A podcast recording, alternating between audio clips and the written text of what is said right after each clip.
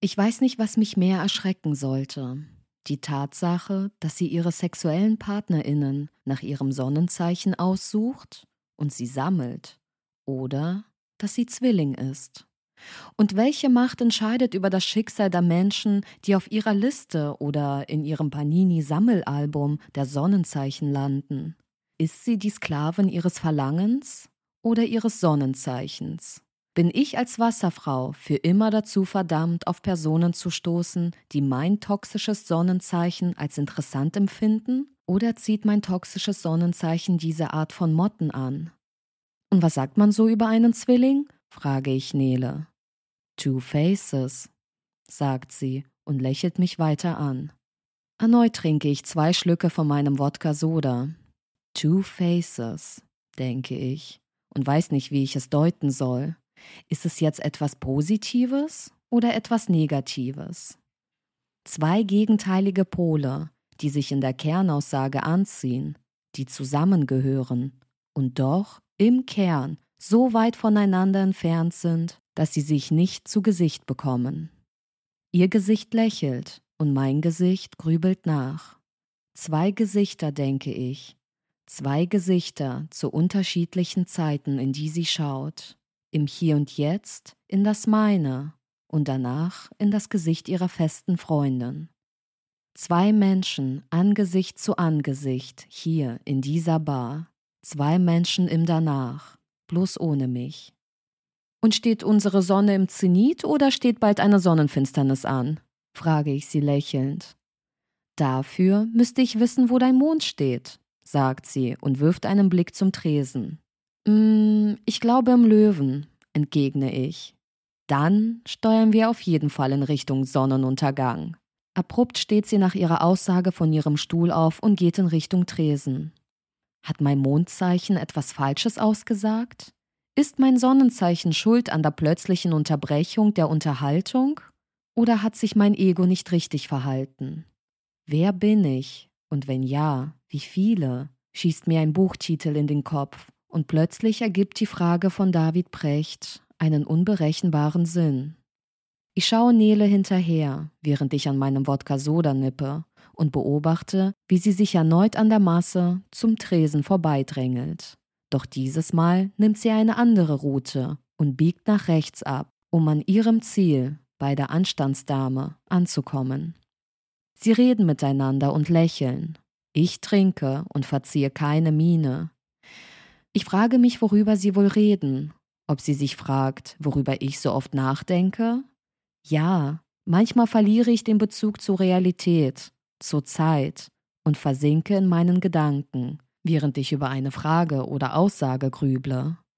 Vielleicht wirke ich von außen betrachtet abwesend und desinteressiert. Dabei möchte ich doch nur etwas Überdachtes sagen, etwas Sicheres, Warmes, damit sich die Person nicht unwohl fühlt in meinen vier Wänden.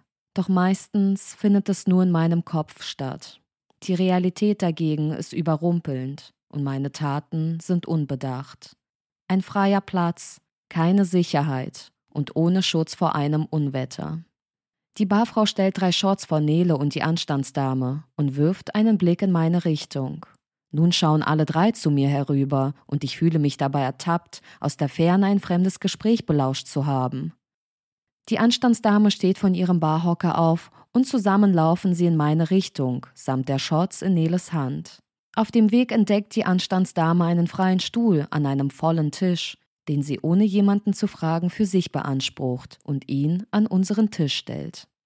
Ich stehe von meinem Stuhl auf und gebe ihr zur Begrüßung eine Umarmung, es fühlt sich vertraut an. Sie fühlt sich vertrauenswürdig an.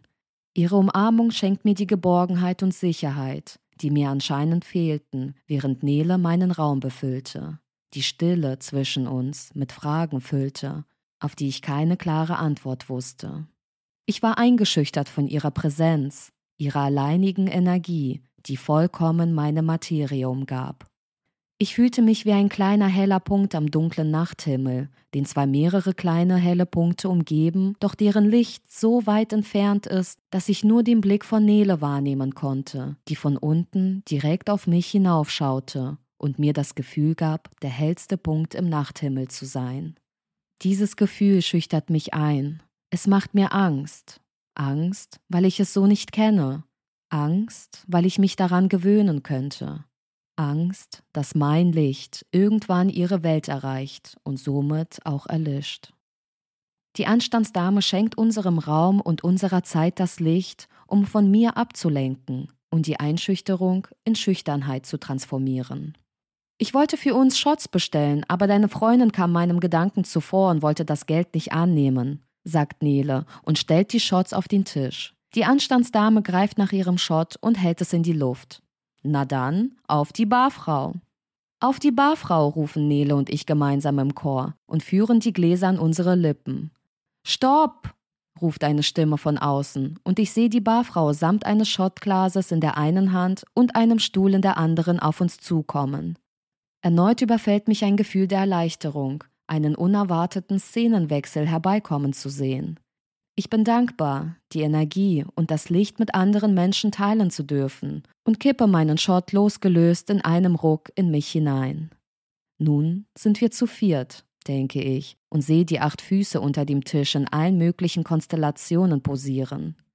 Vielleicht liegt es am Alkohol, aber vielleicht liegt es auch an der fairen Energieverteilung in unserem Raum, die mich nun ungehemmt Neles Präsenz fühlen lässt, ihre Energie auf mich wirken lässt, es zulässt, dass ich ihrem Anblick verfalle. Ich schaue herunter zu meinen Füßen. Sie berühren sich. Unsere Schuhe berühren sich, und ich bekomme nichts von dem Gespräch mit, welches über dem Tisch stattfindet. Mein Blick verfestigt sich an dem Anblick. Der Augenblick, der sich unter dem Tisch abspielt, erscheint mir ewig. Ich sehe nur ihn, ich höre nur ihn, ich fühle nur sie, und nun auch ihre Hand auf meinem Oberschenkel.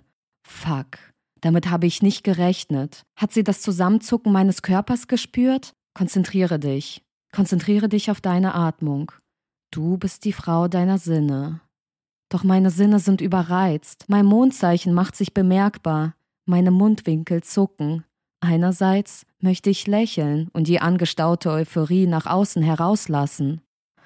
Andererseits möchte ich zittern, meiner Erregung nachgehen, sie spüren lassen, was ihre Berührungen in mir verursachen, was sie mit mir machen, was sie mit mir macht, was ich mit mir machen lassen kann bis mein Blick durch ihren Anblick erstarrt. Fuck. Nun kreist sie mit der Fingerkuppe ihres Zeigefingers über mein Knie im Uhrzeigersinn, während sich die restlichen Finger der Hand um meinen Oberschenkel klammern. Sie hält mich fest. Ich lasse los. Ich lasse es zu. Die Wärme steigt und die Scham, sie fällt. Übrigens, mein Maß steht im Steinbock, sage ich zu Nele, während ich ihr direkt in die Augen schaue und mein Blick in ihren Augen erstarrt.